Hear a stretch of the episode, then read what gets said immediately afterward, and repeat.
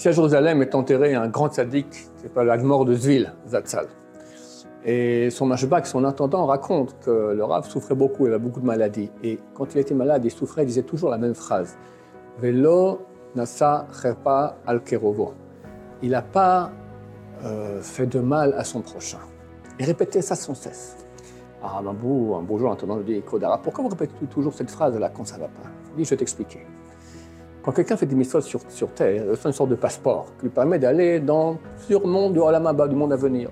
Tu as ceux des grands étudiants en Torah, tu as ceux qui font beaucoup de tzedaka, tu as ceux qui font, qui, qui, font faire tchouva rouge, etc.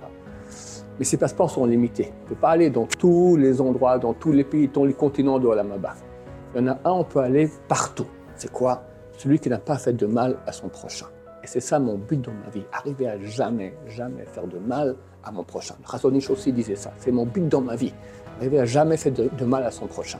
Chers amis, on peut être sadique immense, faire un Shabbat, manger cachère, le super de super super. Mais ça c'est facile, arriver à jamais blesser son prochain, à être bon, avec l'entourage surtout, avec les gens dehors, c'est facile de faire un sourire, avec l'entourage proche. Ça c'est une mission qui nous donne le Olamaba infini.